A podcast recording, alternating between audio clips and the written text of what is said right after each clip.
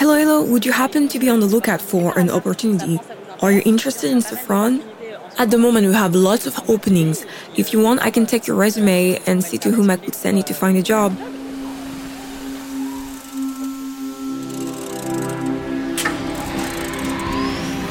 Hello, everyone, and welcome to this new episode of our Radar special edition from the Paris Air Show. All this week, we take you on a tour behind the scenes at this gathering nobody wants to miss. Pros and fans are enjoying the world's biggest aviation, defense, and space event, which is back after a four year hiatus. And that has never been truer than today, as the fans are crowding the aisles, and we shall seize this opportunity to talk about recruitment, but specifically Paris Air Show style recruitment.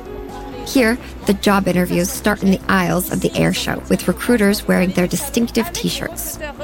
We promise to tell you all about this in a few moments. But first, we're going to meet Auriane, one of Safran's recruitment specialists. Hello, Auriane. Hello, Joanna. Thank you for giving us some of your time between two meetings with potential candidates here at the air show at Le Bourget. We're at the start of what's shaping up to be a busy day. The air show is really crowded. Yes, the Paris Air Show is back after a four-year hiatus, and this is an unmissable event for Safran and the aviation community. We are at the dawn of a new era for sustainable aviation. This event is really important. Today, all week, and especially this weekend, our HR and operational teams shall be out there meeting the public and talking about our job offers, our products, and Safran. As you've just said, you are all here to meet the candidates, and you're organized in flying columns all wearing your distinctive blue t shirts, visible at a distance, with the slogan, Safran is hiring, let's talk. It's the first time that Safran has launched this type of operation at the air show. So, how is it done?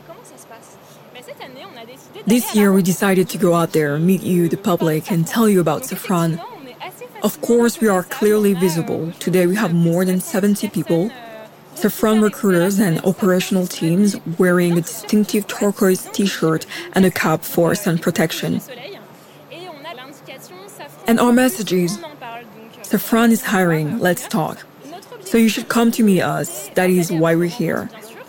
Today our aim is to meet you, show you our innovations, our products, and convince you to become part of a company with a 125-year expertise. The concept is to have a conversation on Safran's projects.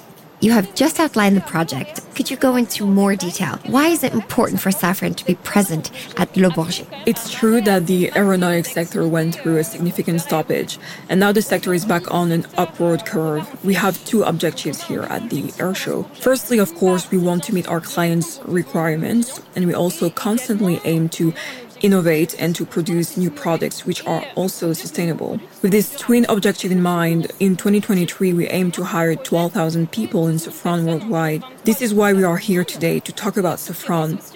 The Paris Air Show here at Le Bourget is the perfect opportunity to showcase our 11 subsidiaries, our wide range of products, and the career opportunities within the group.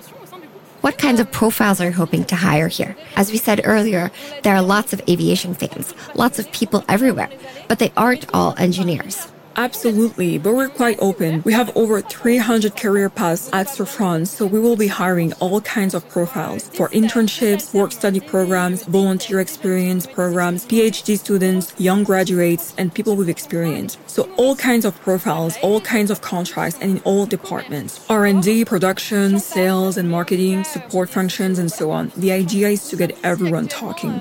We are in front of a building called the Careers Plane.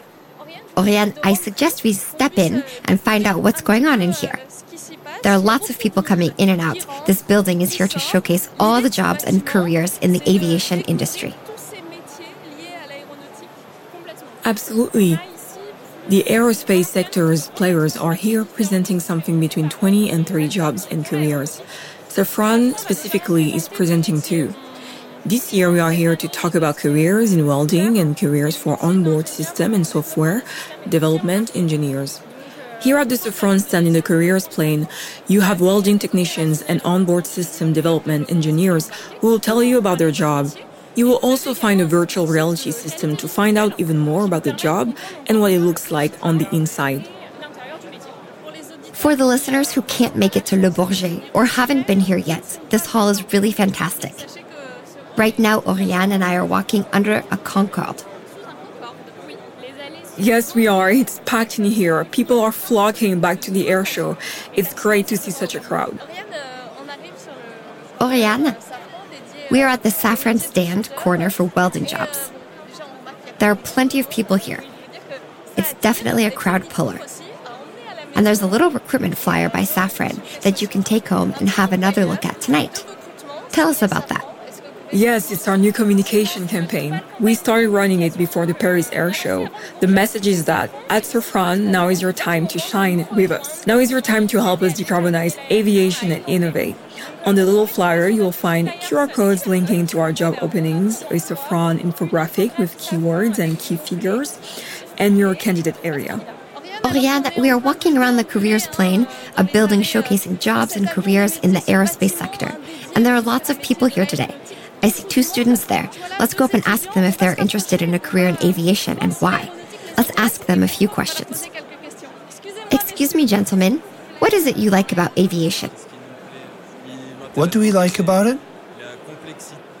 What I find fascinating is all the complexity in aeronautical and aerospace systems. That's what I'm studying for, to try to get a better understanding so that I can work with them later. We're here to learn. Can you see yourself working in aviation in a few years' time? Totally. It will be interesting. There's so much to do and so much to improve. For example, the systems to power planes. There's a lot of talk about hydrogen nowadays. All that is really interesting. Thank you. Auriane, what would you like to say to our listeners who want to come and meet Safran recruiters this weekend? Yes, come and see us. We'd love to hear from you, tell you about our jobs and careers, and talk about your hopes for the future. It doesn't matter who you chat with this weekend. Everyone on the teams is passionate. They are always willing to help and caring. And our overarching goal is to decarbonize flight. To do that, we need new talents, we need engineers, and we need passionate people who will help us reduce carbon emissions in aviation. I will add that this weekend, recruiters at Safran are wearing turquoise.